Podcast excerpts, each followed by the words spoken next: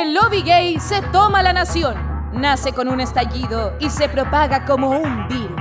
Jacob y las ministrabas del nuevo régimen te impondrán la ideología rosa y conocerás un nuevo país donde no nos importa tu raza o tu sexo. ¿Por qué hablar de en el nuevo Chilley, hija de perra y Katiuska Molotov de Allende serán íconos del escudo nacional. El Bowen será el baile más popular en septiembre. La justicia se decidirá en un lip sync for your life. Habrá popper gratuito y de calidad en tus spam más cercano. Y las operaciones de mente porque eres una weona estarán incluidas en el plan auge. Advertimos que quien atente contra las normas de la comunidad queda hashtag cancelada. Por una patria más curiosa y morbosa, ¡viva la dictadura rosa!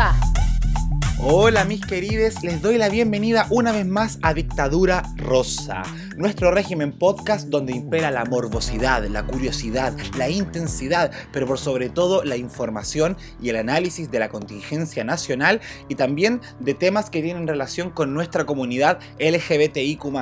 Antes de partir este capítulo, el número 15, de nuestro podcast, le quiero agradecer a las personas que nos han seguido semana tras semana, mes tras mes, desde que comenzamos este proyecto hasta el día de hoy. Pero también darle un agradecimiento por estar acá y la más cordial bienvenida a todos nuestros amigos que se están incorporando por primera vez al régimen de dictadura rosa, porque nuestra invitada de hoy obviamente los trajo hasta acá y estoy muy agradecido de contar con su compañía. Como bien sabrán, para cuando salga este capítulo ya estaremos a 23 de septiembre, lo que quiere decir que estamos a poco más de un mes de uno de los procesos históricos más trascendentales de la historia republicana de este país, el plebiscito donde votaremos apruebo o rechazo. Y como en Dictadura Rosa nos gusta estar al tanto de la contingencia y aportarte con información relevante para este proceso, es que este capítulo está dedicado específicamente a las razones para votar apruebo. Es por eso que para llevar a cabo esta conversación y que ustedes puedan conocer todos estos argumentos detrás de esta importante decisión es que hoy he invitado a una licenciada en Derecho, codirectora de Abogadas Feministas Chile. Y con eso creo que ya lo dije todo. Bienvenida a Dictadura Rosa, Connie Valdés, muchas gracias por aceptar la invitación, niña. Hola, muchas gracias por la invitación y de ser en este caso ministraba. Oye, muchas gracias a ti por aceptarlo, muchas gracias a ti por estar acá, porque de verdad queríamos hacer un capítulo eh, relacionado a la prueba, ya porque vamos a decir al tiro, nosotros aprobamos, pero queremos un apruebo justificado, un apruebo que tenga razón de ser, un apruebo que que uno pueda llevar ahí a, a, su familia, ¿cierto? Porque he tenido conversaciones con amigas que me dicen, puta, yo voy por el apruebo, pero mi familia como que tiene argumentos para decirme que no, y en verdad no sé qué decirles sobre este tema, no sé si la agua es mentira o es verdad. Entonces, este capítulo lo vamos a hacer con la Connie para poder despejar esas dudas y decirles por qué hay que votar a prueba. Así que, Connie, muchas gracias por aceptar la invitación. No, yo feliz. Oye, ¿cuál es tu ministerio dentro de este régimen? Yo creo que sería el ministerio estoy entre el Ministerio de, Justicia y de Derechos Humanos o el Ministerio de la Mujer y Equidad de Género. Todavía no estoy tan segura de cuál elegiría. Pero yo creo que el Ministerio de la Mujer y Equidad de Género.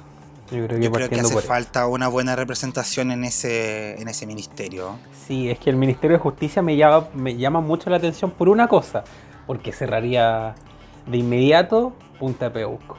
Mi primera medida, mi primera medida. Ay, me encanta. Puta, ¿por qué no se puede? Bueno, lo que no pasó lamentablemente en el gobierno anterior, pues no hubo, eh, no hubo voluntad política por parte del ministro en ese tiempo, a pesar de que hubo de la expresidenta. Exacto.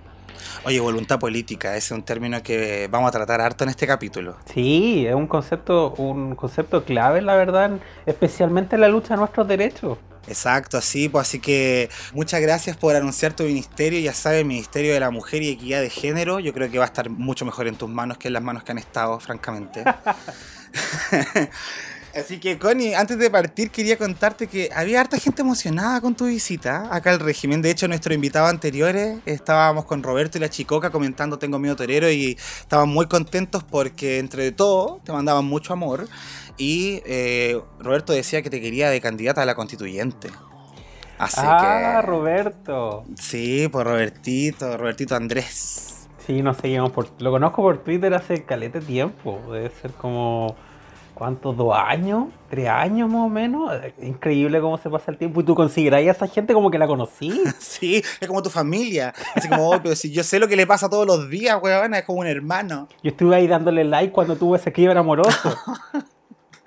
Ay, eso, el apoyo, el apoyo virtual del like, weón, es como un abrazo. Sí. Sí, pues. Así que nada, por eso que nos une tanto, nos ha llevado a este momento histórico en el cual yo me quiero concentrar ahora, Connie, que empecemos a hablar de este tema y empecemos a desnudar lo que hay detrás de este plebiscito histórico.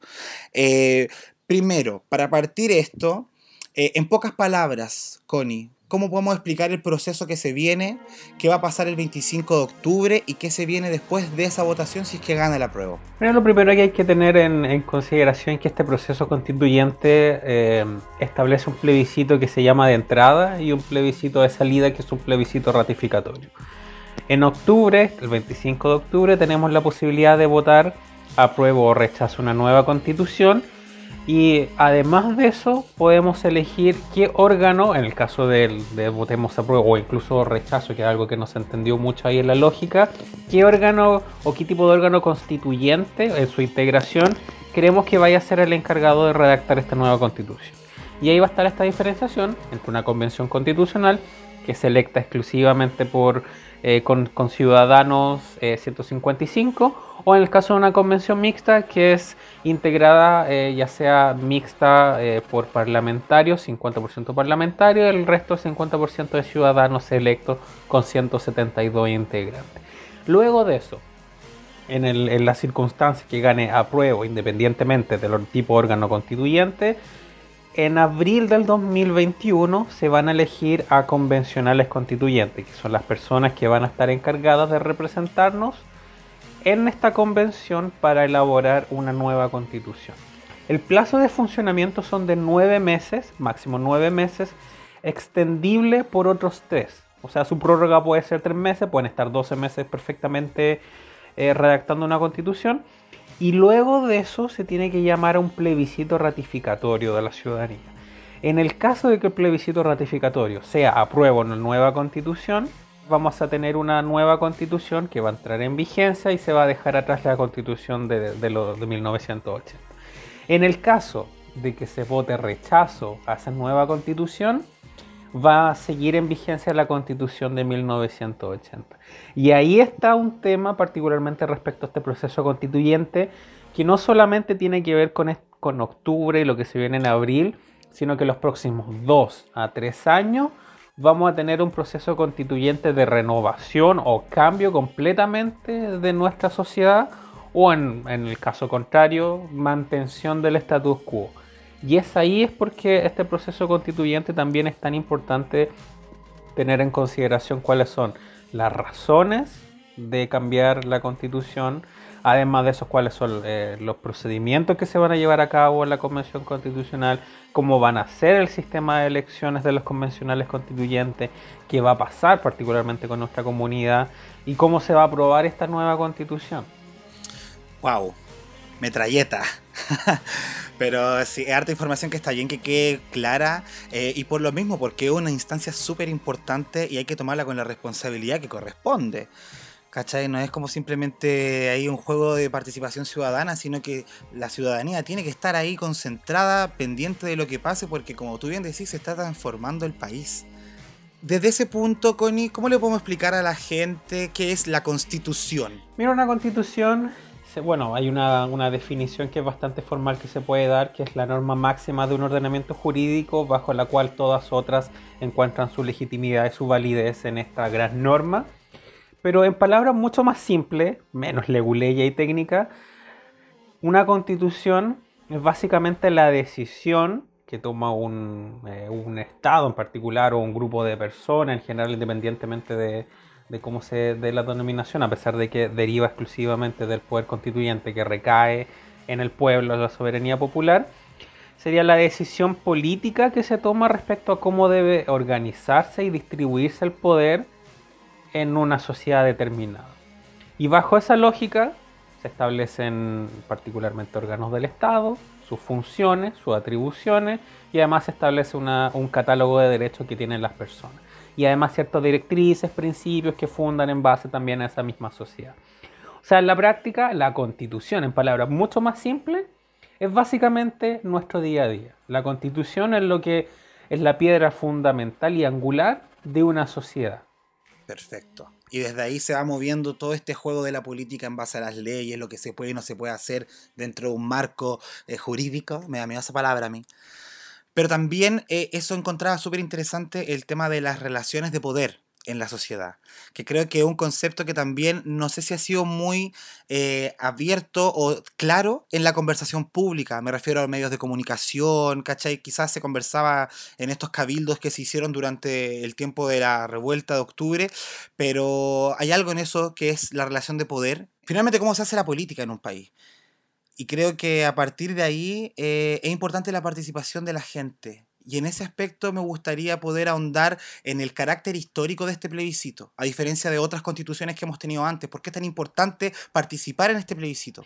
Es que efectivamente, como señalas tú, esta es la primera oportunidad que tenemos históricamente, desde toda la historia constitucional de Chile, de poder eh, elegir si es que queremos una nueva constitución y además de que esta nueva constitución sea redactada por un órgano no solamente que sea en este caso una convención constitucional o similar a una asamblea constituyente como se, como, como se ha estudiado en literatura comparada, sino que además va a ser por primera vez en la historia del mundo una convención paritaria compuesta por 50% hombres y 50% mujeres. Entonces, bajo esa lógica nos encontramos no solamente con, uno de los grandes hitos en los últimos 40 años, sino además con una oportunidad histórica de que tengamos una constitución redactada en democracia, redactada además por personas que fueron electas democráticamente, independientemente de las críticas que tengamos al, al mismo procedimiento y al sistema político, y bajo esa lógica va a ser una constitución que decidimos, que no solamente además eh, la de redactar nuestros representantes, sino que después dijimos, ah, ya, me gustó cómo quedó, y así que la ratifico.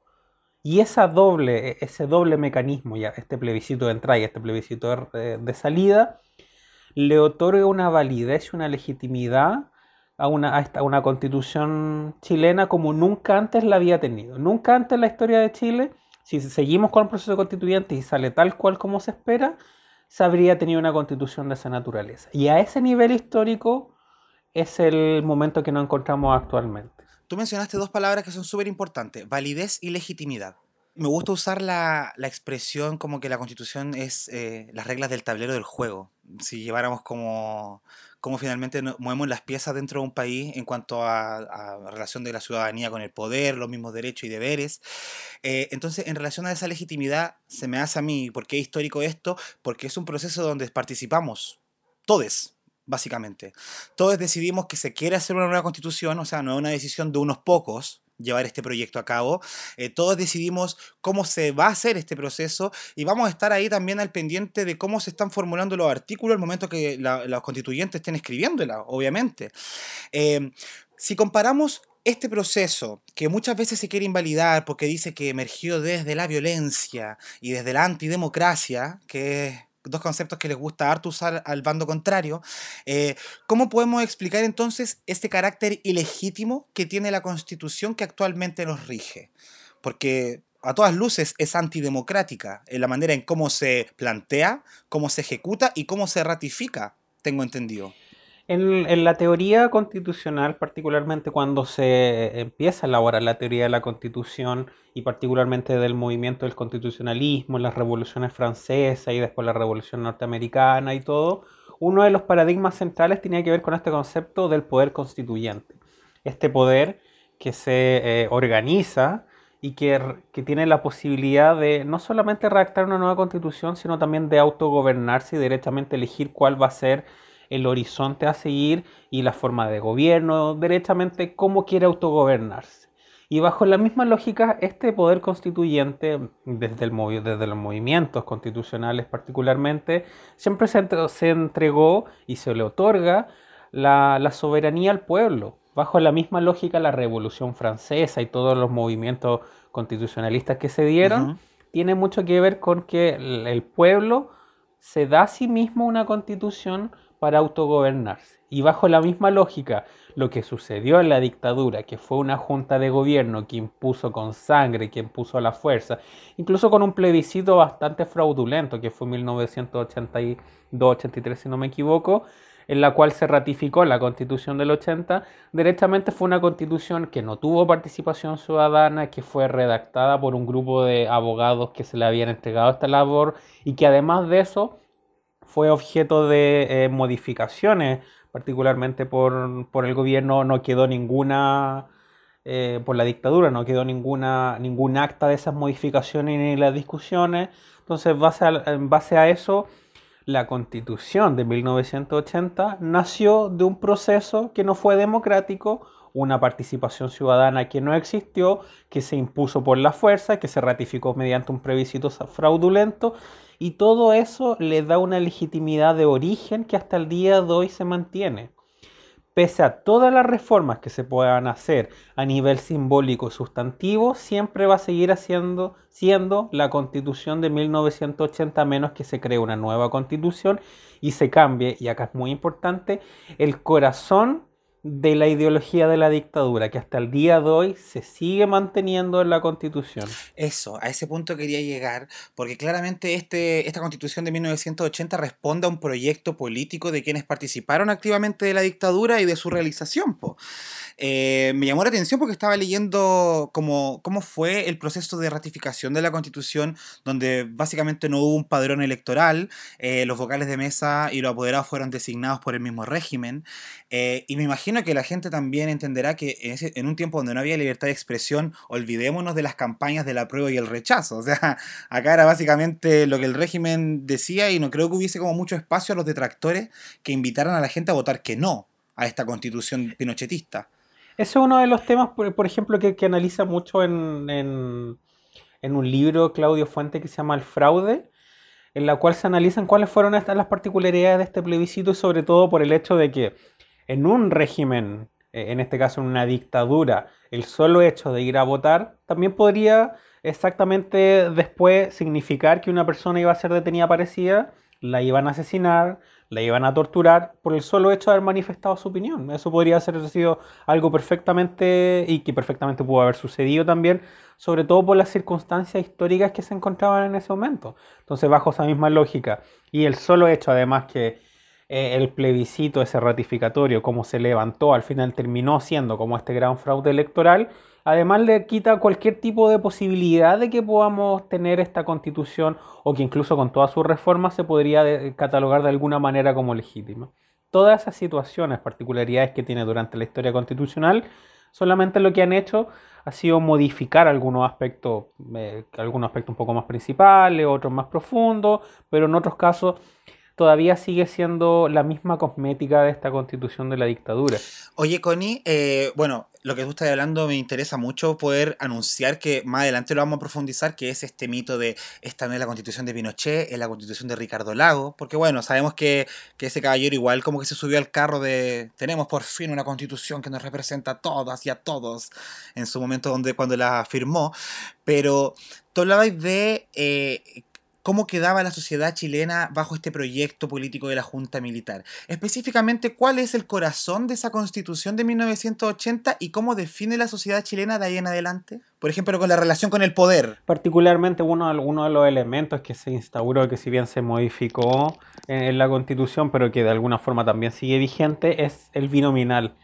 En el, en el espectro político particularmente, el binominal fue lo que provocó principalmente que todas las reformas constitucionales y las leyes antes de que tuviéramos el cambio al sistema proporcional siempre fueran en la medida de lo posible y que se llegaran a grandes acuerdos. La regla de la mayoría democráticamente hablando no existía en la práctica porque el sistema estaba hecho de hecho la constitución del 80 podemos decir que una estafa piramidal, para que derechamente las mismas personas siempre se vayan a mantener en el poder y quienes tengan el poder no puedan hacer nada si es que no es profundizar de alguna manera o no alterar el corazón de la constitución.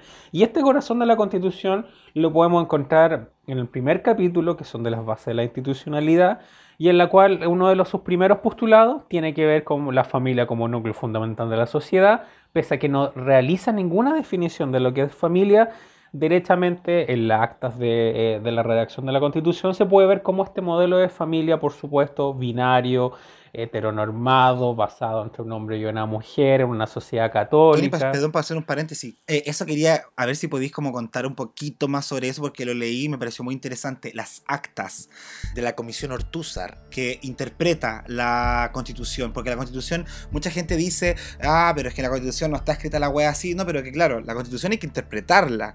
Y de alguna manera creo que ese primer artículo de la familia, eh, en las actas, está interpretado como una familia tradicional, convencional, con valores cristianos católicos, que era finalmente lo que imperaba en ese tiempo. Eh, eso, ¿podéis como contar qué son las actas? que también va de la mano con la constitución? Cuando la constitución se redactó por este grupo de abogados, se, llevaron actas y actas que todavía siguen siendo de acceso público, por suerte, en las cuales se discutieron toda la, todo los aspectos de la, de la constitución y la intención que tenían cuando se redactaron ciertas cláusulas, ciertos artículos, ciertos incisos en la constitución. Y en la interpretación constitucional, una de, una de las técnicas que se utiliza mucho es la técnica originalista, en la cual se basa exclusivamente en, referirse, en remitirse a cuál fue la intención de la persona o del, constituyente o del legislador cuando se dictó tal norma. Entonces, incluso eh, pensando en, una constitución que ha sido reinterpretada y que en algunos casos derechamente hay artículos nuevos, hasta el día de hoy, particularmente por el Tribunal Constitucional y quizá algunos jueces mucho más cercanos también eh, a la derecha, han utilizado las actas para justificar ciertas interpretaciones de la Constitución. O sea, derechamente, si bien eh, puede suceder lo que ha pasado, por ejemplo, en Estados Unidos, donde ya no se toma en consideración cuál fue la intención de los constituyentes, en este caso pensando en 1700 y algo, 1786 si no me equivoco, y se ha tomado de alguna forma reinterpretaciones de la constitución. Eh, acá en Chile todavía sigue vigente ese legado de la dictadura respecto a las actas, a la interpretación, y todavía no se ha llegado a un consenso en, en la interpretación constitucional respecto a cómo debe interpretarse la constitución para que pueda ser mucho más democrática. O sea, no existe una interpretación democrática de la constitución. Entonces se mantiene la interpretación de la dictadura nomás. Claro, entonces bajo la misma lógica el Tribunal Constitucional eh, por mucho tiempo y, algo que ha hecho bastante en sus sentencias, derechamente citar las actas de la Comisión Ortúzar para efectos de interpretar la Constitución. Y bajo esa lógica, considerando además que simbólicamente el Tribunal Constitucional es el máximo intérprete de la Constitución, entonces pareciera ser que cualquier interpretación distinta de la Constitución va a ser completamente errónea si es que no es la única que se establece eh, mediante las actas de la Comisión Ortúzar. Y ahí hay un tema que se vincula mucho con la legitimidad de origen que tiene la Constitución. No solamente fue impuesta en dictadura, sino además elaborada en dictadura, con un modelo de la dictadura y hasta el día de hoy pese a todas las reformas, sigue siendo interpretada de acuerdo a lo que se pensó como tenía que ser elaborada, que fue en dictadura. Me queda clarísimo. Eh, entonces, ¿cómo aplica esto de la interpretación a lo que estábamos hablando antes, pues sobre el artículo 1 que hace referencia a la familia? Particularmente eh, en las mismas actas de la Comisión Ortuza y algo que también hablaba Jaime Guzmán en, en particular, que se seguía una tendencia bastante eh, cercana a la Iglesia Católica y en base a esa misma circunstancia se estableció este modelo de familia que si bien no se definió, se empezó a instalar en la sociedad chilena, en la, familia compuesta por un hombre y una mujer, una familia bastante patriarcal, en la cual el hombre derechamente era el proveedor, la mujer era dueña de casa, además de eso eh, se empezó a instalar el modelo neoliberal eh, en materia económica, entonces también se fue instaurando en la sociedad chilena un modelo de familia a través del marketing, que era también lo que, lo que pretendía la dictadura y que fue lo que se copió principalmente por los Chicago Boys, que se dio en Estados Unidos, este modelo de la familia como muy sueño americano, se intentó trasladar particularmente a Chile y bajo la misma lógica hasta el día de hoy todavía tenemos esos, esos parámetros. Entonces, independientemente de toda la reforma, incluso el tema del Estado subsidiario todavía sigue siendo bastante vigente. Las concesiones, el hecho de que en, justamente en el contexto de la pandemia la red hospitalaria pública sea la más afectada y la red privada todavía siga teniendo bastante exención y privilegio, Eso se justifica exactamente por un Estado subsidiario en la cual solamente actúa en la medida que los particulares no lo hagan o siempre en subsidio de. Si es que no lo hacen los privados, lo hace el Estado. Y ese es el corazón de la dictadura. Y ese estado subsidiario como que se desprende a través de la interpretación de lo que sale en el, desde el artículo 1 al 19 en la Constitución, ¿o no? Como que esa lectura uno dice, bueno, el estado es subsidiario. Particularmente eh, dentro, del, dentro de los primeros artículos, el primer artículo donde se habla de la, la eh, en este caso, eh, de los cuerpos intermedios, de la autonomía que tendrían para moverse bajo la lógica, o la lógica estatal, perdón. Y es desde donde ahí principalmente donde se ha, donde se ha eh, deducido y donde se ha eh, sustraído también esta lógica del Estado subsidiario, donde los particulares tienen autonomía para eh, moverse principalmente en el área económica y en todas las áreas también estatales, y solamente en esa medida que no lo puedan hacer, el Estado va a asumir un rol, pero siempre un rol mucho más lejano, un rol menos preponderante. Y en base a eso también se ve como la estructura de los derechos constitucionales, por ejemplo, también responden a ese rol. Siempre desde una lógica eh, con, un rol estatal, solamente en algunos casos fiscalizador, pero en un rol activo. Pasa especialmente en el ámbito del derecho a la salud y en el ámbito del derecho a la educación. Que son pilares fundamentales, básicamente. Ya que estamos entrando entonces a este terreno de, eh, los porqués, eh, me gustaría que entráramos de lleno al por qué aprobar que es finalmente esta oportunidad que tenemos en un mes más, eh, porque precisamente es este legado de esta dictadura llena de trampas, llena de, de, cositas que han mantenido, me gusta esta palabra que también usan hartos derechistas, que es neutralizada la política chilena. Eh, esta sensación cuando la gente en las protestas decía no son 30 pesos, son 30 años, claro, pues son 30 años de una política que está constantemente paralizada porque está trabada, pues está trabada en su desarrollo, porque está de alguna manera hecha la trampa constitucional para que no se puedan desarrollar las conversaciones, los debates y por ende los proyectos de ley necesarios. Entonces, como no queremos hacer este apruebo antojadizo, eh, me gustaría que fuéramos viendo un par de argumentos de por qué aprobar. Obviamente los más generales, eh, los más importantes, pero también ayudar a desmitificar ciertas fake news que andan por ahí rondando de lo que podría pasar si eventualmente aprobamos una nueva constitución. ¿Cuáles crees tú, Connie, que son los pilares fundamentales de por qué hay que cambiar la constitución de 1980? Yo creo que uno de los pilares fundamentales tiene mucho que ver con cambiar el Estado subsidiario, cambiar el directamente las bases de la institucionalidad que tiene la sociedad chilena ahora, que tienen que ver con este Estado subsidiario, con esta familia única que es parte de como el núcleo fundamental de la sociedad y que no solamente pareciera ser que una declaración bastante inocua, pero la verdad se conecta derechamente con este famoso derecho que dicen los grupos conservadores, que es el derecho de preferente de los padres a educar a sus hijos, donde ahí se ha, de alguna manera desprendido también esta interpretación que tienen, que los hijos, hijas, básicamente son de su propiedad. Entonces, bajo la misma lógica, eso es uno de los eh, pilares, yo creo que fundamentales, a pesar de que no han estado mucho en el debate constitucional, que deben derechamente eliminarse y replantearse en una sociedad que ha cambiado completamente. La forma de gobierno, particularmente, tenemos eh, un sistema muy presidencialista, donde en la práctica el presidente no solamente tiene muchas facultades, sino que además lleva el debate legislativo.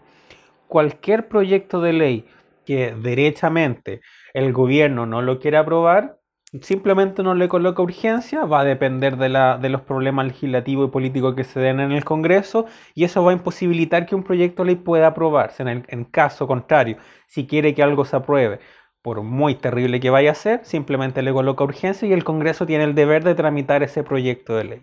Entonces, en la práctica, el sistema presidencialista es una de las también principales razones de por qué tenemos que cambiar la constitución. Y sumándole a eso, que el sistema legislativo de producción de las leyes no solamente no tiene participación ciudadana, no solamente no contempla la participación de personas, sino que además de lo anterior, eh, establece quórum bastante alto para algunas leyes, que son los quórum de, leyes orgánicas constitucionales, Además de eso, tiene un control bastante fuerte de estas leyes el Tribunal Constitucional, que como hemos visto, particularmente además en, el ámbito de nuestra comunidad, siempre se transforma en una amenaza de una tercera cámara que derechamente pudiera eh, eliminar o derogar algunos preceptos de un, de un proyecto de ley. Y bajo la misma lógica, tenemos derechamente que una de las razones más importantes que yo creo que para aprobar que en la constitución los derechos son muy débiles constitucionalmente garantizados.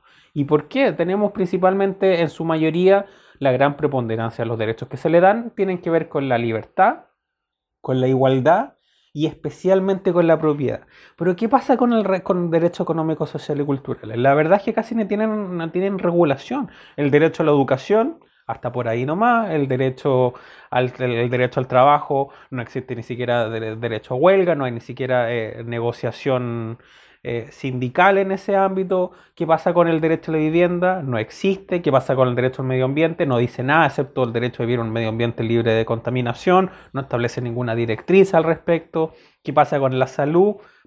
¿Puedo elegir prestador público o privado? Y en la práctica es el derecho a la salud que tengo. Entonces, en el, en el reconocimiento de los derechos económicos, sociales y culturales no, no existe una regulación completa. Y bajo la misma lógica que tengamos un Estado con un rol más fuerte que nos garantice derechos de verdad, obviamente esa es una de las razones también fundamentales para derribar también la situación de desigualdad económica que tenemos en este momento y que muchas personas, diferentes grupos particularmente, sufren particularidades respecto a esta misma situación.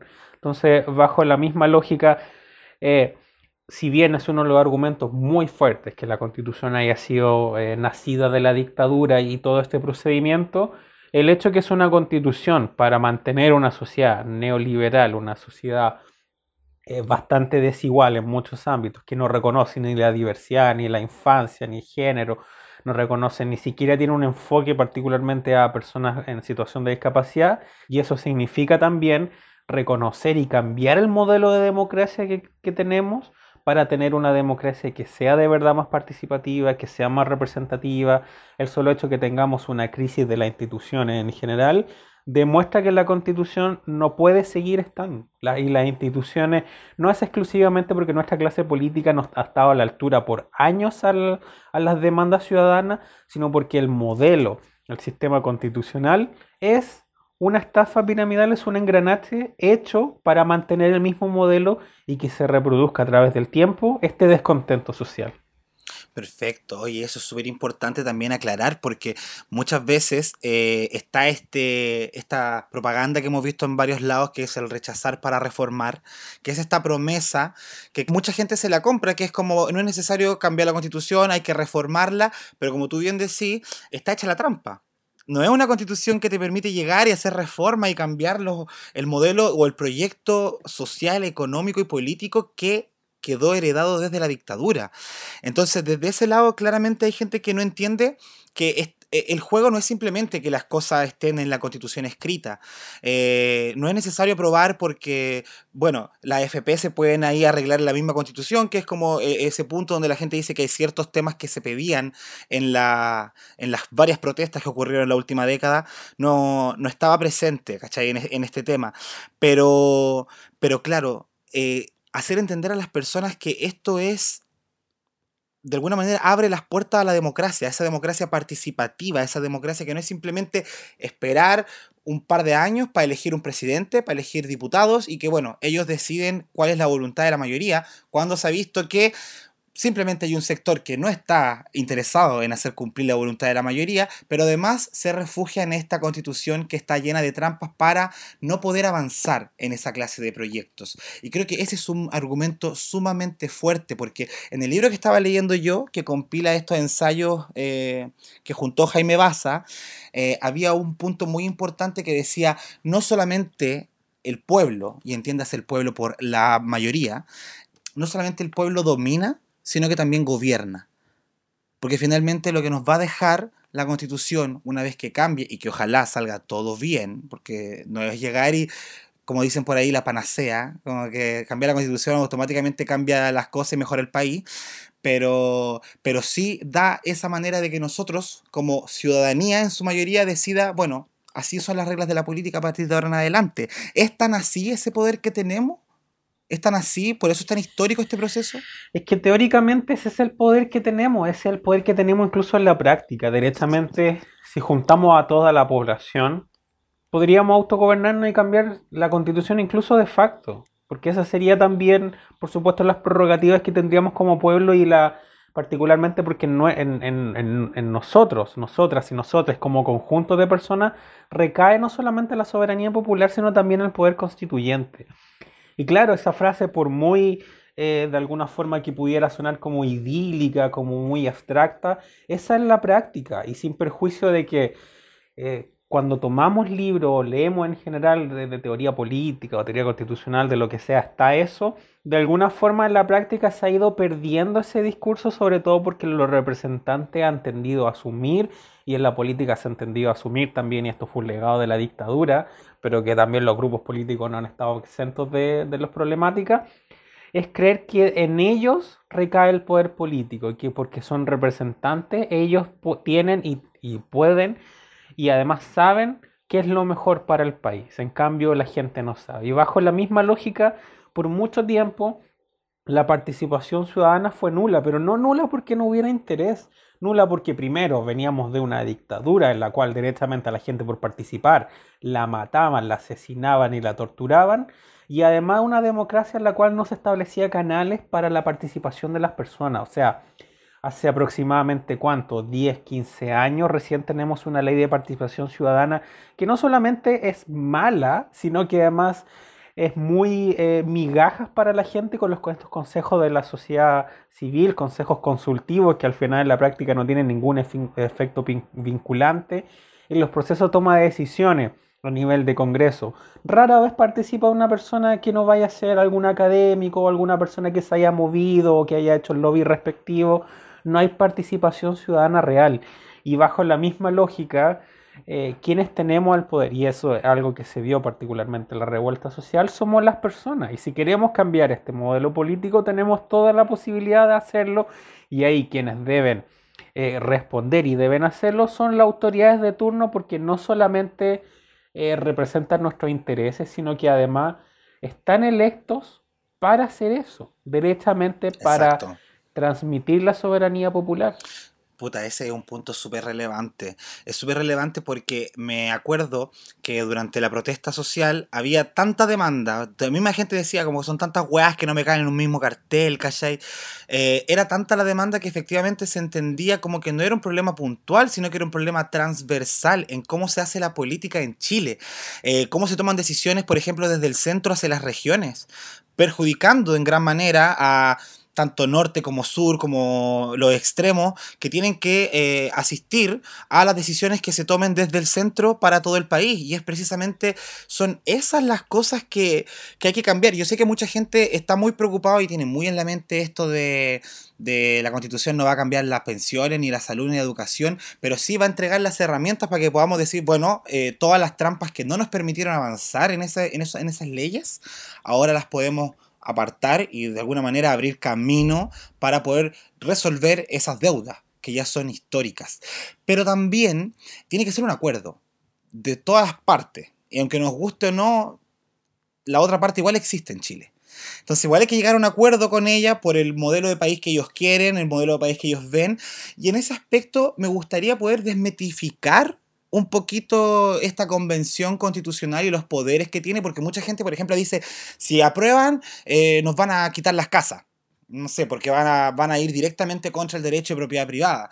Eh, o no sé, van, van, a vender el país como ocurrió con Venezuela, van a atentar contra la libertad de expresión, la libertad de culto. Eh, ¿Qué finalmente son como los límites que tiene la convención eh, y los acuerdos a los que hay que llegar, porque no es llegar y decir como vamos a quitar tu casa y déjate de como para que la gente se le vayan esos fantasmas que se les mete tanto en la cabeza. Particularmente dentro de ese mismo ámbito, la convención y se estableció en, en, la reforma constitucional que permitió el plebiscito, se establece, por ejemplo, que uno de los límites va a ser los tratados internacionales. Y dentro de los tratados internacionales, particularmente lo que se incorporó, eh, por eso tiene que ver con los derechos humanos todos los tratados internacionales que actualmente son ratificados y suscritos por Chile y se encuentran vigentes, no van a poder ser modificados en materia de derechos humanos. ¿Eso qué quiere decir? El derecho a la vida, el derecho a la salud, todos los derechos que se encuentran actualmente garantizados por tratados internacionales, no se van a poder eh, echar pie atrás. Y el reconocimiento de los derechos siempre es progresivo. O sea, Y va, en base a eso, por supuesto, pese a que podemos tener concepciones muy distintas respecto al derecho a propiedad, una constitución no puede expropiar. Quien expropia siempre es un órgano estatal, ya sea un servicio público o la autoridad respectiva. Y bajo la misma lógica, claro, se pueden establecer limitaciones o algo, pero la constitución lo que hace es un diseño de los derechos. Y bajo esa misma lógica y también el diseño de la estructura estatal, siempre va a depender de la autoridad de cómo se va a ejecutar la constitución, porque una, eh, una constitución por sí sola, si bien hay normas que van a ser, por supuesto, autoejecutables, autoejecutables perdón, hay otras normas que van a requerir que se implemente una ley, que se cree una ley, que se cree una política pública. Entonces, en base a eso es imposible que con una constitución nueva vayamos a tener un régimen derechamente chavista y que vaya a alterar y que vamos a expropiar todas las cosas y todo, porque en la práctica, constitucionalmente hablando, no corresponde.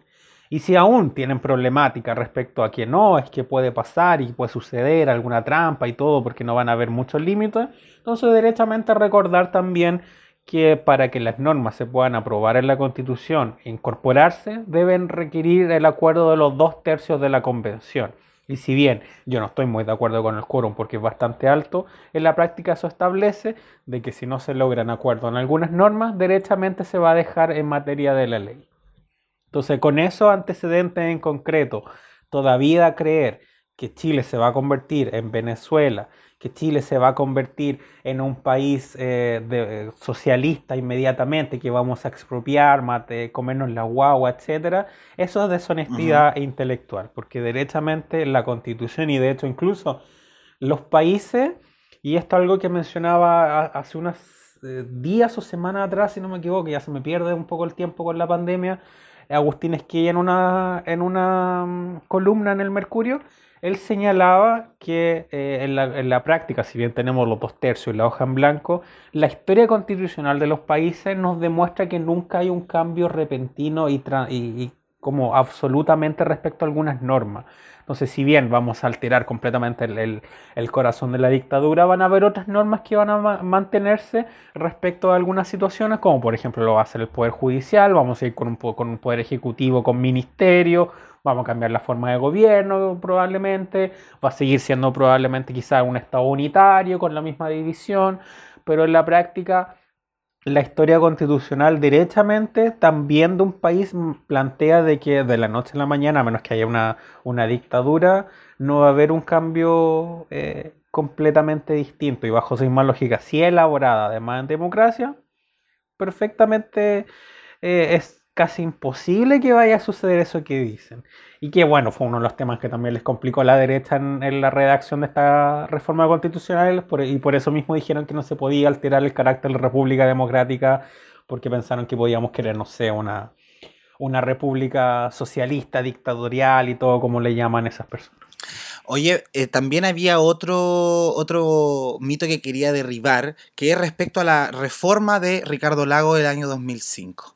También es otra de las, de las campañas del rechazo que dice que se hicieron más de 257 reformas, creo que era el número, eh, y que con eso eh, debería ser más que suficiente para entender que esta constitución ya no era la de Pinochet, sino que era la de Ricardo Lagos, porque así se festinó en su momento y se celebró y se declaró y todo.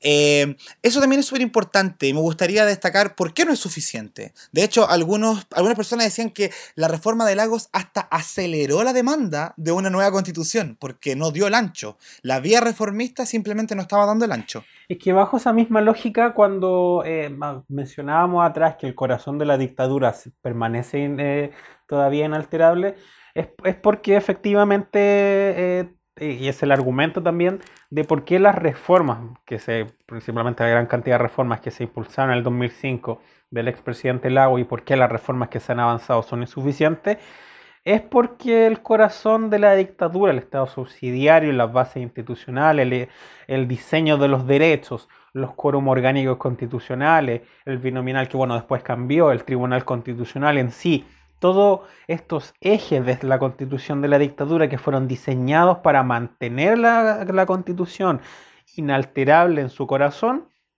todo eso derechamente son las razones de por qué independiente de todas las reformas que eh, ingresemos, a menos que sea una reforma integral completamente, siempre va a seguir vigente la constitución de la dictadura. Y por eso el argumento de que la constitución del lago, pese a que le, le pueden haber colocado la firma, etcétera, carece de, de, validez toda vez que la constitución en sí sigue teniendo el mismo efecto. El derecho europeo sigue siendo exactamente el mismo. En general la sociedad chilena no ha cambiado y eso es producto también eh, de la misma, del mismo modelo que establece la Constitución. Y bajo esa lógica, por supuesto, si no se cambian todos esos aspectos, vamos a seguir teniendo en sí el mismo producto, pese a que le hagamos cambios cosméticos, cambios estructurales de, de algunas organizaciones, instituciones, pero mientras no se cambie el corazón, que tiene que ver con las bases institucionales, que tiene que ver con la familia como núcleo fundamental, el diseño de los derechos, el Congreso con, sus quórum supramayoritarios, particularmente las leyes orgánicas constitucionales, el Tribunal Constitucional y toda esta suerte de entramado de instituciones, entonces al final del día va a seguir siendo la misma constitución. Y eso es algo que incluso bajo la misma lógica de los quórum, por ejemplo, de reforma constitucional que son tan altos, se ha podido ver, porque todas las reformas constitucionales que se han discutido en los últimos de año en particular, siempre que se han llegado los consensos necesarios por el quórum alto, no modifican aspectos sustanciales. Y eso es porque el mismo diseño del diseño político, independientemente de que cambió un sistema proporcional de la elección de parlamentarios, pero el diseño político está hecho para que no se cambien los aspectos sustanciales. Y es por eso que la eh, rechazar para reformar es una falacia en sí misma, porque imposibilita que en, todo el sistema político se pueda reformar la constitución propiamente tal. Le podemos hacer cambios cosméticos, podemos cambiar comas, etcétera, pero en sí va a seguir siendo la misma constitución. Perfecto. Yo creo que esa parte que es muy, eh, que deja en evidencia lo muy difícil que es hacer una reforma, nos quedó a todos claros con el, el, el proyecto del 10% que fue súper bullado, fue súper público, toda la gente lo pudo ver por medio de la televisión, pero ahí nos dimos cuenta de las peripecias que hay que hacer para contar con los votos, porque una reforma de ese tipo es imposible que sea aprobada sin el apoyo de la derecha. Y ya nos dimos cuenta de eso. O sea, es necesaria la derecha para tener el quórum para hacer una reforma. Pero lamentablemente, gran parte de la derecha y algunos adherentes al modelo que dejó la dictadura no están dispuestos a tener esto que llamamos al principio voluntad política, que es lo que te permite debatir, conversar, ceder terreno en ciertos aspectos para dar paso a proyectos que pueden mejorar la calidad de vida de mucha gente, de una gran mayoría o de ciertas minorías oprimidas, a pesar de que esos proyectos estén fuera del marco de tu modelo político, que es el modelo político que defiende tanto la derecha. Y esa clase de obstrucción a la democracia, que yo también estoy súper de acuerdo con, contigo respecto a que los dos tercios de la convención constituyente me, me parece que igual son súper altos, pero esa obstaculización a la democracia es uno de los ejes centrales que hay que tratar de cambiar para que la política en Chile no siga estando neutralizada, para que los proyectos que urgen eh, priorizar por necesidades de la gente, por derechos sociales, no se vean obstaculizados y los tengamos ahí año tras año tramitándose de una cámara a la otra, que después vuelva la de diputados, que los diputados la mandan, que después la mandan al Tribunal Constitucional. Entonces, todo ese proceso lo podemos reformular si escribimos la Constitución nuevamente. Ese es el punto, yo creo que de fondo. Todo lo podemos reformular, todo lo podemos cambiar y todo eso que queremos sustancialmente modificar, vamos a tener mayor probabilidad, y esto es súper importante, de, como es, se parte en una hoja en blanco con los dos tercios independientemente del quórum, derechamente los dos tercios van a permitir que no puedan existir trampas constitucionales, porque cualquier cosa que se logre con los dos tercios significa que va a haber logrado el consenso y el apoyo. En cambio, si se requirieran grandes quórum con lo que se establece actualmente, derechamente ahí se podrían imponer trampas de alguna forma para que mayorías no pudieran modificar eso. En cambio, el hecho de que una constitución vaya a ser modificada por dos tercios, el mismo sistema político y permita además una democracia de verdad efectiva con deliberación y diálogo democrático, con eso derechamente se van a haber despejado todas esas trampas que impedían que se mantuviera ese corazón, porque los dos tercios, incluso a nivel congresal o los tres quintos, como se pudiera eh, después establecer, por ejemplo, de reformar la constitución propiamente tal, a la nueva constitución, valga la pena decir, eh, va a ser muy distinto, porque va a haber un sistema político distinto, va a haber una, una sociedad que si bien va a mantenerse unos, unos años más, no va a haber cambiado radicalmente, va a haber una cultura democrática distinta. Y ahí va a haber un tema completamente, porque ahora las reglas del juego están hechas para generar trampa. Y, ese yo creo que es el tema de fondo. Creo que ese un, eso es algo que me, me, gusta de este proceso, que es precisamente eh, la participación de la gente en él, pero no solamente de la participación de yo voy a meterme a la convención a escribir la weá, sino que también estar detrás viendo lo que sucede, opinando al respecto. Y creo que eso es el grave error que han tenido todos estos procesos de reforma, que es finalmente dejar a la ciudadanía fuera de la opinión respecto a esa reforma. Una consulta ciudadana, entender que el país eh, lo componemos muchas personas y que en momentos de relevancia tenemos todos quizás derecho a opinar, porque bueno, de eso se trata la democracia supuestamente. Eh, es muy relevante este proceso, sobre todo en el tiempo que está ocurriendo hoy en día, que tenemos esta globalización tecnológica donde nos podemos comunicar unos a otros, donde podemos compartir ideas, donde podemos agruparnos en ideas. De repente uno, por ejemplo, lee tu Twitter y uno dice, chucha, yo igual opino igual a ella, pues weón. Ella igual tiene un pensamiento parecido al mío, no está actual, ella no es diputada actualmente, así que no la puedo ver sesionando, pero desde su idea me gustaría poder trabajar una política que ayude a las personas que necesitan de, esa, de ese tipo de proyectos. Entonces creo que estamos en un momento súper eh, importante que debemos saber aprovechar para tener esa, ese cambio cultural que va a venir en los años próximos, una sociedad más democrática, más participativa, pero por sobre todo más fortalecida en su educación cívica. Y eso tiene que venir de la mano necesariamente con la incorporación de la cultura constitucional, que nos permita como ciudadanía entender la constitución, saber lo que dice, la importancia de, lo que, de su contenido, eh, no verlo como un mero libro que está ahí escrito porque sí, y también aprender a interpretarla. Y si no, no la puedo interpretar yo mismo, pedirle a alguien que sepa que lo haga por mí y así vamos compartiendo esa información entre todos. Eh, porque siento que ese es el valor de este proceso, la importancia de, que, de la democracia, de que todos participemos, porque este país los últimos 40 años se ha diversificado de una manera eh, donde necesariamente hay que hacer una carta magna que represente la voluntad de esa diversidad de personas que hoy viven en Chile.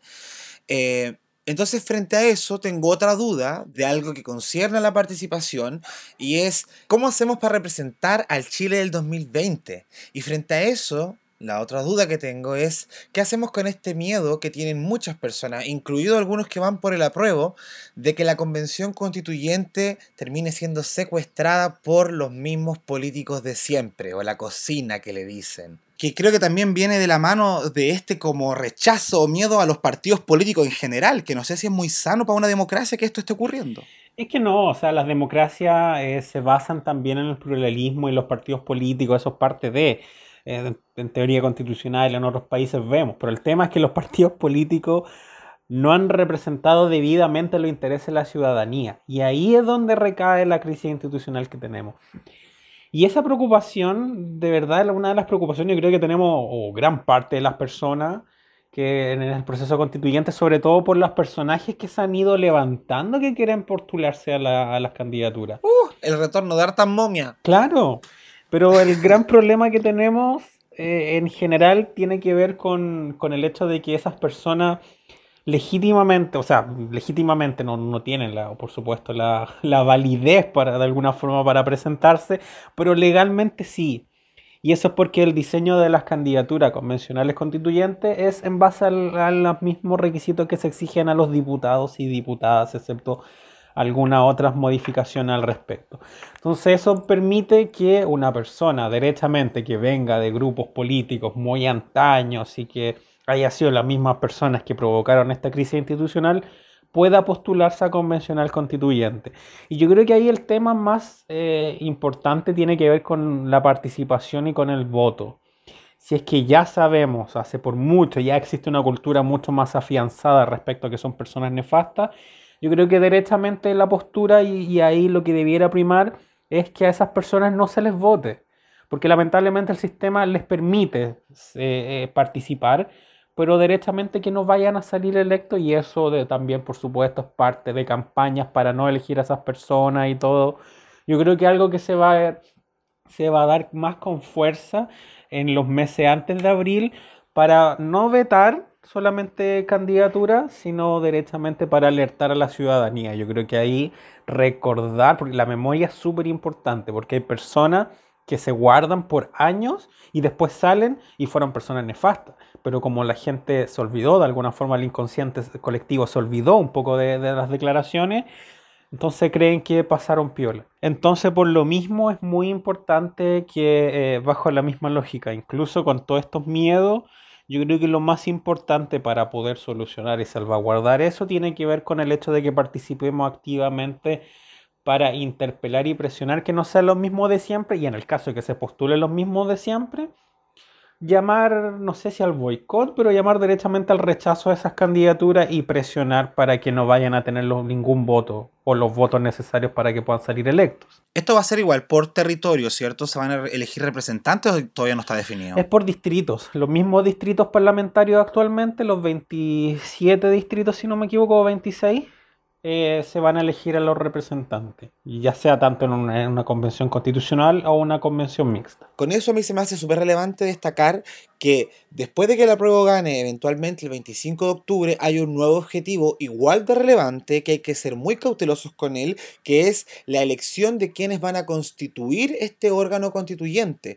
Eh, porque si tenemos la oportunidad de crear una constitución paritaria, pluralista, que abarque diferentes sectores de la población y pueda involucrar a minoría o pueblos originarios, etc., eh, tener efectivamente la cabida dentro de esta constituyente para poder representar los intereses, por ejemplo, de nuestra comunidad LGBTIQ, que a nivel constitucional bien vulnerables que somos. ¿Y para qué vamos a decir si alguna vez nos han incluido en la conversación? Po? Entonces, ya que los partidos tienen el acceso más fácil a componer la constituyente, ¿existe algún partido o representante que, por ejemplo, vele por los intereses de nuestra comunidad? Mira, en ese ámbito en particular, los partidos políticos han han empezado eh, particularmente a abrir estas candidaturas convencionales constituyentes a independientes, a representantes de organizaciones sociales o incluso representantes de organizaciones sociales que militen en sus partidos políticos.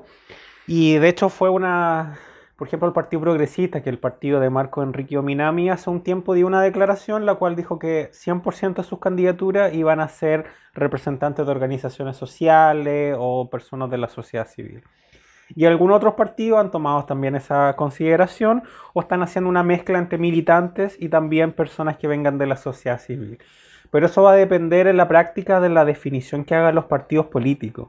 Entonces en sí no existe una definición a priori como general respecto a cómo van a ser las candidaturas en, torno a eso. Y eso también por supuesto es algo que como habíamos conversado anteriormente, también genera mucho resquemor respecto al proceso constituyente por el temor que existe a que si van a ser las mismas personas de siempre, o se van a representar los mismos intereses, ¿cuál va a ser el margen para cambiar la constitución?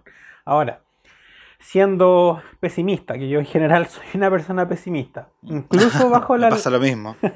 incluso bajo la lógica que nos gobierne lo mismo de siempre, y considerando el caos que quedaría en Chile si es que gobierna, sale los mismos de siempre y todo, y tienen que estar ahí eh, eh, cambiando la nueva constitución, es muy difícil por el diseño de los dos tercios y por todo eso que vaya a ser una constitución peor que la que tenemos ahora.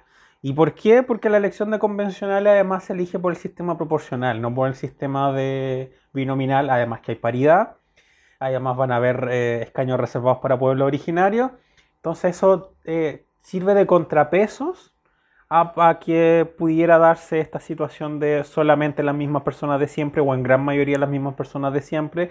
Y eso tendrían eh, particularmente que buscar consenso con el resto de las personas. Bueno, pero si queremos ser representados en esta convención tenemos que también partir por el hecho de que hay que participar.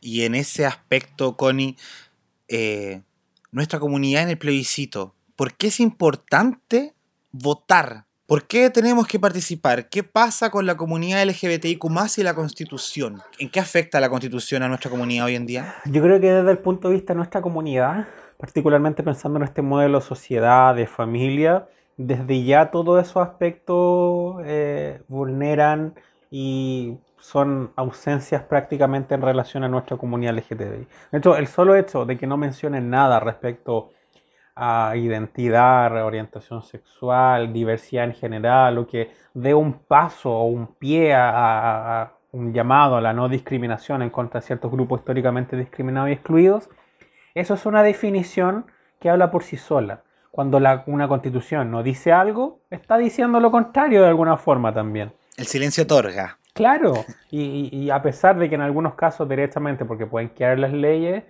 en este caso, eh, si nos vamos a las actas, nos vamos al debate constituyente, o sea, derechamente incluso el, debate respecto a género no existía.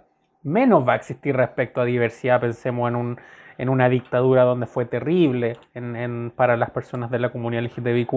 Entonces, en base a eso, derechamente es una constitución que no solamente no nos representa en base a este problema de eh, origen que tiene la constitución, sino además que no nos reconoce. Y si una constitución que no nos reconoce impacta derechamente en la vida de las personas de la comunidad LGTBIQ. Los crímenes de odio, las situaciones de discriminación y violencia también son a consecuencia, sin perjuicio que son perpetrados por persona o grupo de personas, pero también son consecuencias de un orden constitucional que no dice nada y que cae al respecto. Y por lo mismo es tan importante que tengamos un orden constitucional en la cual no solamente nos sintamos representados, sino que también tengamos derechos, no solamente derechos por ser personas del ámbito de la comunidad LGTBIQ, que hay ciertos derechos de forma quizás más específico, pero sí que se garantice que tengamos acceso a los derechos en igualdad de oportunidades que el resto de las personas, porque actualmente no los tenemos. Siempre vamos a tener problemas para el ejercicio de un derecho por el solo hecho de nuestra orientación sexual o nuestra identidad de género. Vamos al, por ejemplo, al consultorio, vamos a, una prestación de salud.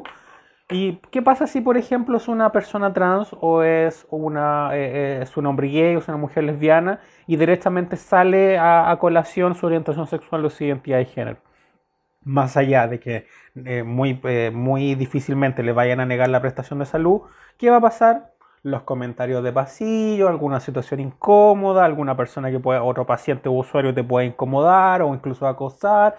El solo hecho de esa situación o de esa imaginación y que, y que no es algo que no suceda, sino que es algo que lamentablemente suceda, ejemplifica por qué es necesario que también se garantice el acceso a nuestros derechos que el resto de las personas tiene, pero que no ven las mismas dificultades para el ejercicio como si lo vemos nosotros.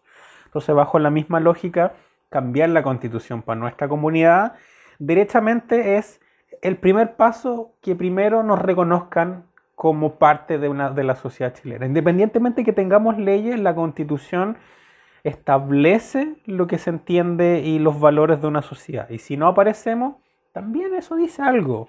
Entonces, en base a lo mismo, el primer paso que, este, que, que señalaba respecto a que nos reconozcan, que podamos participar, no solamente en activamente en la vía pública, sino también en la toma de decisiones, que tengamos derechos, que podamos eh, participar en igualdad de condiciones en la vida pública, eso va a ser eh, fundamental para que se vaya eh, erradicando y se acabe un poco con esta cultura de las situaciones de discriminación, de violencia y de exclusión.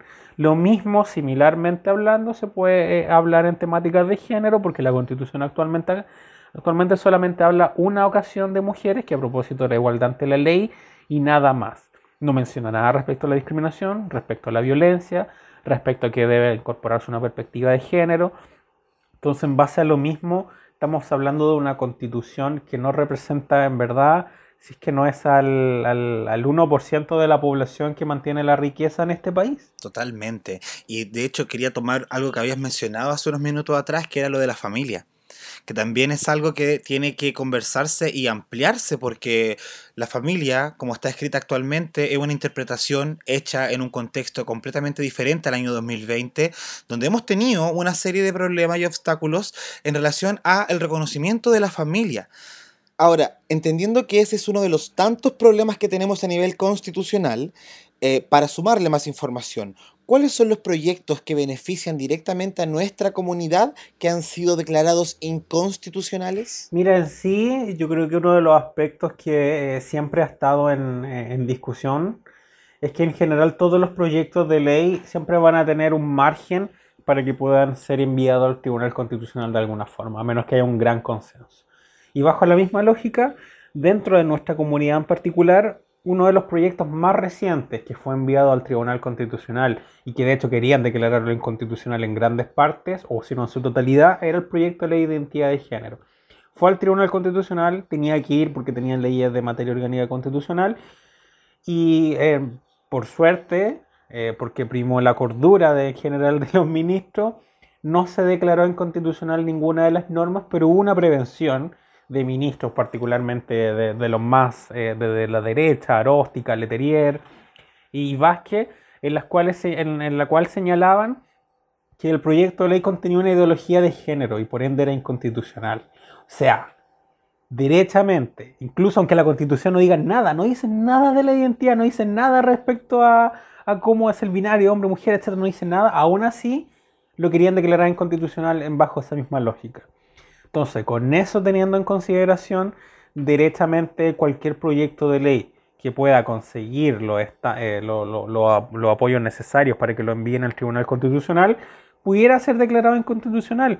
Hace muy poco eh, el Tribunal Constitucional conoció una sentencia de requerimiento de inaplicabilidad eh, a propósito del caso de dos mujeres que se casaron en el extranjero, tuvieron un hijo mediante técnica de reproducción humana asistida y recurrieron a primero interpusieron un recurso de protección porque no les dejaron inscribir a su hijo en conjunto, después llegaron al Tribunal Constitucional para decir que estas normas eran inconstitucionales y el Tribunal Constitucional dijo, bueno, esas normas en verdad no se pueden modificar, no, pueden, no podemos hablar de inconstitucionalidad porque en Chile existe algo que se llama el orden público matrimonial.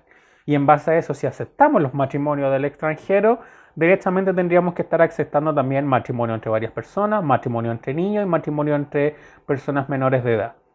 Y bajo ese mismo argumento en particular es que se hace necesario también cambiar una constitución que eh, actualmente permite sacar cualquier conejo del, del sombrero, solamente haciendo uso de la argumentación de que una constitución que protege ciertos valores que vienen de la dictadura. Y bajo esa misma lógica es que tenemos que derechamente como comunidad cambiar la constitución, cambiar todo el paradigma y donde hay ejemplos concretos, hay ejemplos completamente concretos en cuanto a nuestra comunidad que nos ha dado la espalda a la constitución. Bueno, nunca nos dio, en verdad, nunca nos dio nada la constitución, simplemente nos No, ni siquiera, ni siquiera la espalda. No, pero es una constitución que directamente nos ha permitido estar en esta situación de precarización queda más claro de esa manera. ¿Hay alguna fuente donde se pueda entrar ahí para, no sé, alguien que le interese conocer más respecto a leyes que han tenido obstaculizaciones? Mira, en general, toda la historia eh, de las leyes de la comunidad LGTBIQ de alguna forma han tenido obstáculos respecto a constitucionalidad y todo. Desde la primera, de las primeras las leyes que fue la despenalización de la sodomía en 1991, la ley de HC en el 2001, la ley antidiscriminación que estuvo el 2005 al 2012 en tramitación en el Congreso, el acuerdo de unión civil, la ley de identidad de género. O sea, cuando si nos queremos meter al detalle y vamos a historia de la ley y buscan por constitucional, van a encontrar más de alguna persona que va a decir que este proyecto es inconstitucional. Se pueden ir al, divorcio, por ejemplo, y van a ver muchas personas que es inconstitucional porque dicen que el matrimonio es para toda la vida, a pesar de que la constitución no dice nada respecto a eso. Y bajo la misma lógica, eh, basta ver solamente cuántos proyectos de ley o cuántas eh, eh, iniciativas en general en el debate público se dicen cosas inconstitucionales para recalcar el hecho de que actualmente tenemos una constitución que no permite tampoco el avance en esos derechos y dentro de nuestra comunidad, donde constantemente, si queremos avanzar en algo, pensemos, queremos avanzar en derecho de filiación, matrimonio, queremos avanzar en alguna perspectiva, en un cupo laboral, por ejemplo, trans, pensemos en esa, en esa lógica, alguien podría decir, no, es que este, este proyecto de ley es inconstitucional porque atenta, atenta con el principio de igualdad. Y lo podrían enviar al Tribunal Constitucional, así como así. Y, claro, podríamos decir, no, pero que va a depender del Tribunal Constitucional, ya puede ser que nos vaya bien, como no, no nos fue bien con identidad de género, y tú y es como, ¿cómo, cómo sabéis al final la, la, composición es política? Va a depender del gobierno, en muchos casos si es que se acaba su mandato, va a depender de quién tiene que designar ese ministro en particular. Entonces, bajo esa lógica, las fuerzas políticas constantemente van cambiando. Mm. Oye, yo quedo francamente chascón con todo lo que tú me decís porque de verdad siento que son muchos argumentos, está súper justificada la necesidad de cambiar la constitución para acelerar los procesos políticos del país y darle más participación y abrir la democracia a la ciudadanía. Eh, con todos los argumentos que me dijiste, incluso siento que quedamos súper cortos porque la discusión es infinitamente mayor, abarca temas, como ya habíamos hablado en todo este capítulo, el rol del Estado, la descentralización, la Carta de Derechos Sociales, el reconocimiento de los pueblos originarios, eh, conceptos de familia, o sea, son muchos los argumentos que le dan peso a esta marca para votar a prueba, que si bien para muchas personas no es lo ideal, porque claramente en un comienzo se pedía una asamblea constituyente, pero al menos es una buena manera para comenzar a hacer los cambios drásticos y necesarios que este país necesita. Eh, pucha, tenemos que ir lamentablemente cerrando esta conversación, pero me gustaría darte este espacio para poder extender una invitación a las personas a este proceso que se avecina y que más encima desde este viernes se hace mucho más tangible porque empiezan las campañas. ¿Y qué le podríamos decir a la gente ahí como para prepararse para todo lo que vamos a ver de ahora en adelante, porque nos van a meter unas campañas que te aseguro que viene con harto sensacionalismo, harto chilezuela, harta ahí weá para meter miedo. Eh, ¿Cómo preparamos a las personas para el 25 de octubre? Yo creo que la principal preparación es que la gente pueda informarse o pueda participar en espacios de ahora donde se está debatiendo respecto al proceso constituyente.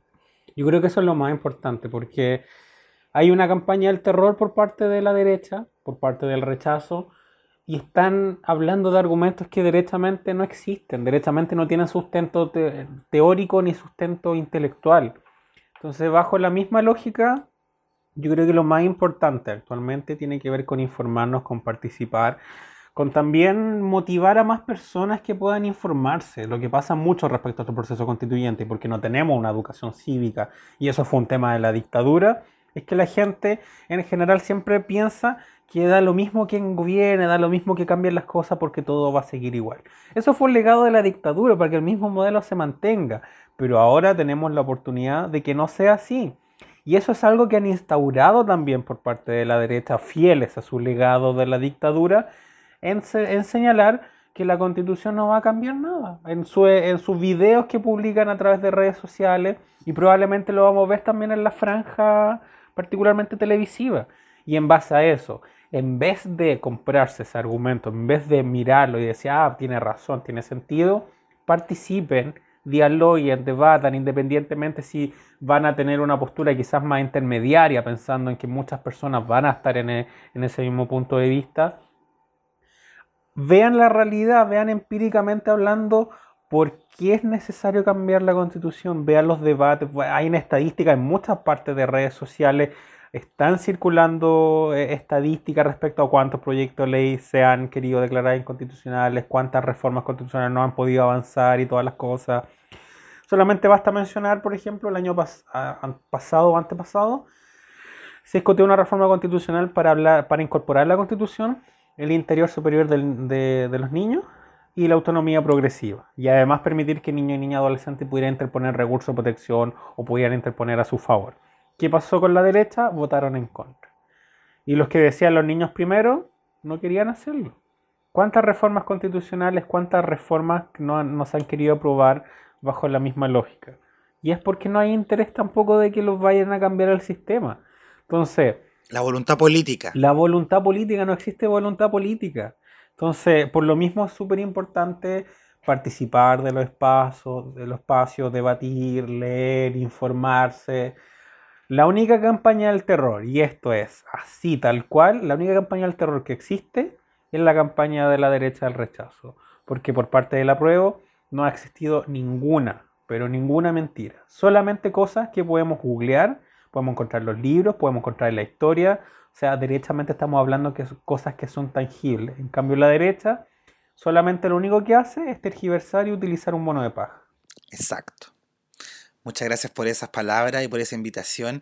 Recordarles a, a todos los que nos escuchan que la participación es fundamental Ya recordemos que hace un tiempo atrás, no tantos años, cometimos un grave error, que el 51% de la población no fue a votar en la última elección presidencial y hoy estamos asumiendo las consecuencias de tener un presidente como el que tenemos, que nos deja en ridículo todas las semanas y que no puede ser más cara y raja con toda la guas que está diciendo actualmente, que no tiene ningún sustento de líder. Y eso es lo peor, porque estamos como secuestrados por este hombre, weón, que no quiere soltar la weá y que bueno, es en parte nuestra responsabilidad por la poca participación en la última elección. Entonces, si tenemos ese antecedente, participemos. Creo que eso es lo más importante. Ese es el tema. Tenemos que participar y cambiar todo este modelo. Estoy profundamente agradecido por toda esta información que es una avalancha de cosas para gente que de repente tenemos muchas ganas de entender, pero no entendemos del todo este proceso.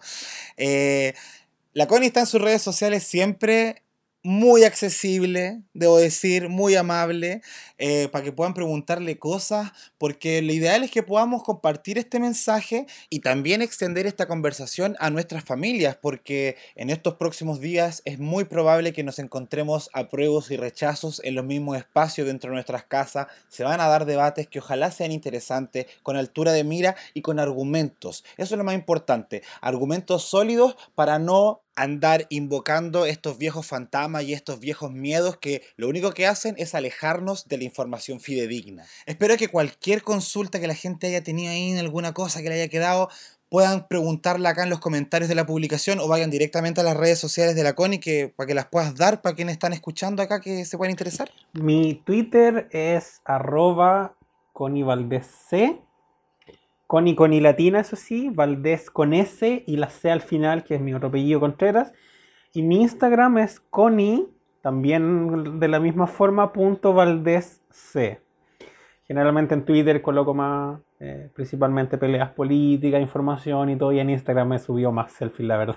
Pero igual subo los tweets y todas las cosas, la historia y alguna que otra columna, cosas así que eh, últimamente no, no he tenido tiempo para escribir en verdad pero ocupo Instagram también como herramienta de difusión. Y tengo, hace muy poquito me hice un TikTok, pero no he hecho nada. Pero también es Connie Valdés. Perfecto. Ahí, pues, para que puedan hablar con la Connie, pueden hacerle sus preguntas y, y quién sabe, podéis aclarar algunas dudas que son súper válidas de tener Connie, ¿te gustaría ir a la constituyente? ¿Sí o no? Sí, es algo que ya estoy trabajando particularmente, pese a todas las complicaciones que pueden existir, pero creo que hay que hacerlo. Yo creo que esas son las decisiones que hay que, que tener en momentos como este agarrar esta oportunidad, agarrarla por el mango y no soltarla. Y ahora con nuestra futura constituyente vamos a ir a la última sección de este capítulo que ustedes ya conocen, es operaciones de mente, donde entregamos bonos para ciertas personas que en estos últimos días estuvieron dando bastante jugo y uno estuvo ahí con ganas de decirle, opérate la mente porque eres tan ahueonado sobre todas esas declaraciones en redes sociales de ciertos políticos, ciertos personajes que francamente Ah, hay que tener paciencia. Así que como ya la paciencia se nos está agotando, lo mejor es mandarle ahí a hacerse un trasplante de cerebro. Connie, ¿tú tienes algún o alguna escogida para la operación de mente de esta semana? Sí, completamente. Lo tenía desde que me mencionaste que estaba esta, esta sección. Yo ya la tenía elegida esta persona. Y es la subsecretaria de Derechos Humanos, Lorena Recabarren. Hace una semana atrás, con un par de días más, dijo expresamente en la Comisión de Derechos Humanos del Senado, que fue una indicación que, que habíamos impulsado desde Rompiendo el Silencio, que prohibía las terapias de conversión, y ella señaló que estaba en contra de, una, de la redacción de la indicación porque del tenor literal que se desprendía era que se prohibían todo tipo de, de terapias y en la realidad hay personas que se someten voluntariamente a estas. Fue un tema terrible, derechamente debió haber renunciado, no solamente por esas declaraciones, sino porque en octubre eh, del, año del año pasado eh, dio declaraciones respecto a lo que los informes de Amnistía Internacional respecto a violaciones de derechos humanos en Chile eran falsos. Así que con todo eso antecedente. Y además que le tengo, eh, vamos a decirlo de manera correcta, le tengo rencor porque tramitó la ley de identidad de género de manera incorrecta, como le tocó a este gobierno lamentablemente terminar la última fase. Y hay cosas que quedaron lamentablemente de manera pésima. Y tú, con todo eso, yo le diría, por favor, renuncia, opérate la mente, sálete de la política, porque esas declaraciones la verdad es que no solamente son vergonzosas, sino que son absurdas. Y altamente dañinas. Y yo también me quería agarrar de ese show que se pegó la, la Recabarren, porque tú estabas hablando de las declaraciones que se pegó en octubre del 2019 ahí, haciéndose todos los hueones con la... No, yo no sé nada de derechos humanos, aquí no ha pasado nada en Chile cuando la Amnistía Internacional dijo que se violaban los derechos humanos, porque yo quiero mandar a operarse la mente a todo este sector que esta semana ha estado hueando con el temita eh, de enrostrarle a ciertas personas la responsabilidad de decir que lo que pasaba en Venezuela era violación de derechos humanos. Yo entiendo perfectamente, y yo también soy de la parte que dice que hay que condenar todo el tipo de violación y todo tipo de régimen que pase por encima de la ciudadanía, pero creo que no podéis ser tan raja, tan hipócrita y miserable para con esa moral que te hizo negar la violación de los derechos humanos, ahora venir a pedir que se condenen los de Venezuela. Eh, creo que un papel sumamente penoso, súper lamentable y triste el que están haciendo algunos diputados, algunos, como bueno, como Diego Chal, porque ya tenemos miles de ejemplos de, de, lo pésimo que le hace la política chilena, pero en general creo que es una conversación súper indolente porque hay un montón de gente que fue vulnerada y asesinada después del estallido social del año pasado por este gobierno que sabemos perfectamente a qué sector político representa más un sector que históricamente ha querido hacerse el hueón con las violaciones de los derechos humanos durante la dictadura militar, que ellos mismos estén protagonizando un episodio donde ellos son los protagonistas y estandartes de la moral, pero además defensores de los derechos humanos, como diría Angélica Sepúlveda, injusta derrotada de mundos opuestos, lo encuentro patético, de verdad patético, y creo que de verdad requiere de una intervención urgente a la cabeza de esas personas. Completamente de acuerdo. Muy bien, entonces con esta crítica transversal estamos terminando un capítulo de Dictadura Rosa. Esperamos haber sido una grata compañía para ustedes el día de hoy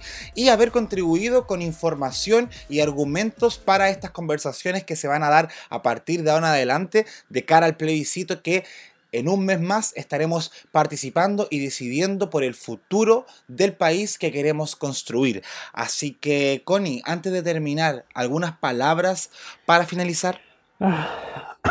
Yo creo que llamar a la gente a la participación, a que busquen espacio, de que puedan eh, buscar la forma de incidir, ya sea a través de los grupos en los que participan, organizaciones, y también a, cambiar los paradigmas. Yo creo que a no tener miedo a interpelar a la clase política, a no tener miedo en participar y que tampoco tenerle miedo a la palabra política. Porque la política es lo que hacemos todos los días, la política es todo lo que hacemos, no es la política partidaria exclusivamente. Y bajo esa misma lógica, eh, la participación ciudadana es fundamental y sobre todo porque si fuimos el pueblo, las personas, quienes organizamos, independientemente de que no hubo coordinación y que salimos a las calles, particularmente por el, el 18 de octubre y todo lo que se dio, si pudimos hacer eso, perfectamente podemos hacerlo de nuevo, ya sea para el, aniversario que se viene y para el proceso constituyente. Y en base a lo mismo, em, obviamente vamos a tener eh, matices, diferencias también, pero yo creo que uno de los aspectos más importantes, y esto es como un llamado a ver si hay alguien de, particularmente de, de, derecha que pudiera estar escuchando, o del rechazo, o algo así, que pudiera ser parte de la comunidad LGTBIQ, solamente le diría con mucho, con, cariño, que no, no, vale la pena, no tiene ningún sentido admirar o seguir una, un, partido o, sector político que no cree que sea merecedor de los mismos derechos o que no crea que derechamente deba existir. Y en base a eso nuestra identidad siempre va a ser política. Sabemos que incluso la izquierda y centro izquierda, y lo veo particularmente que yo estoy metida en política, Todavía hay mucha transfobia, mucha LGTBI-fobia, pero más allá de derechamente alejarme o no querer compartir espacio, ahora es el momento para cortarles la calle, para achicarles la calle a esas personas, para sacarlo de los espacios, para, em, no me gusta tanto la palabra empoderarse, pero sí para participar activamente de los espacios. Y en base a eso, em, que no, más allá de que tenemos mucho resquemor y todo, no, no tengan miedo de votar a prueba, de votar a Convención Constitucional, de creer en un mejor proceso, en una nueva constitución. Eh, organícense, luchen. Yo creo que no hemos ganado todavía nada particularmente. Tenemos que seguir disputando para poder ganar varias cosas, hartas cosas que queremos que, ganar. Y también recordar, lo último ya para finalizar, que si creen que solamente lo que, lo que tenemos que cambiar es que se reconozca la diversidad de familia o de matrimonio, etcétera, si creen que es solamente lo único, piensen como todo el modelo económico neoliberal y de todo el engranaje estatal nos ha impedido acceder a nuestros derechos. Y en base a eso, recordarles también que probablemente van a salir muchas candidaturas de personas de la comunidad LGTBIQ que no van a querer mucho cambiar el status quo. Y si no cambiamos mucho el status quo, vamos a seguir en la misma situación de discriminación, de vulneración y precarización. Por eso es tan necesario que cambiemos las cosas porque el modelo económico sí o sí nos ha impactado a la comunidad LGTBIQ. Totalmente. Muchísimas gracias por esa reflexión, de verdad. Y, y solamente para concluir, porque no puedo decir nada más después de eso, eh, chiquilles, que su odio por los políticos no les haga odiar la política. Solamente eso. Eh, Connie, como te estoy eternamente agradecido, nosotros solemos terminar el capítulo con una canción que tenga que ver con el tema, pero en verdad eh, tanto lo que no, nos contaste que, no sé, ¿querés terminar con alguna canción de tu gusto? Da lo mismo, algo personal tuyo, no sé. Hay una canción que me gusta mucho por la letra que tiene, eh, bueno, que es la de Mon Laferte Plata Tata. Em, también, yo creo que esa, yo creo que esa solamente por el hecho de que es muy chora y además como bien, como Sí, tiene un aire como muy como sensual, como que te dan ganas de bailarla y todo. Yo creo que con esa, yo creo que con esa mejor. Maravilloso, entonces terminamos con esa canción. Les estoy muy agradecido a todos los que nos acompañaron en el capítulo de hoy. Y nada, pues, estaremos informando, se viene plebiscito, así que a estar conectados porque hoy más que nunca hay que estar atentos a la participación. De esta manera despedimos un gran capítulo de Dictadura Rosa. Muchas gracias y chao, chao a todos. Chao.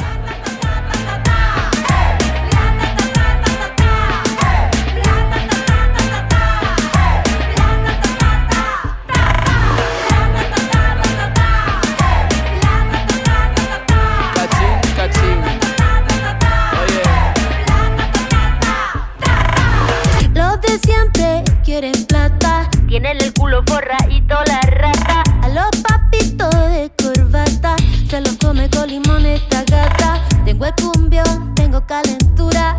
Y perreo este medio la basura. Somos caleta, más que los pacos. Somos machoros, peleamos sin guanaco. Saca la tela, ve con cautela. Así el cerebro se te descongela. La cacerola, saca la abuela. Vamos comiendo arroz con habichuela. Deja que te entre el mm. mm. Graba con el fon, fon, fon. Con el reggaetón. reggaetón. Los de siempre quieren plata. Pom, pom, pom.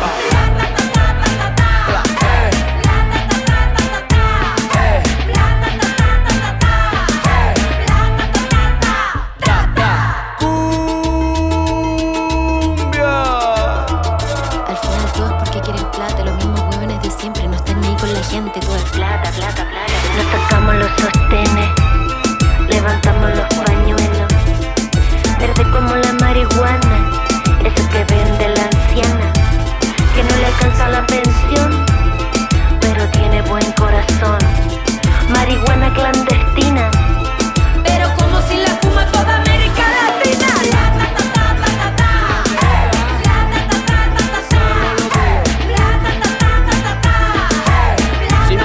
Si no aguanta, entonces. Con si no, ¿pa' qué? ¿Pa qué? Con todo, si no, ¿pa' qué? ¿Pa qué? Con todo, si no, ¿pa' qué? Con todo, si no, ¿pa' qué?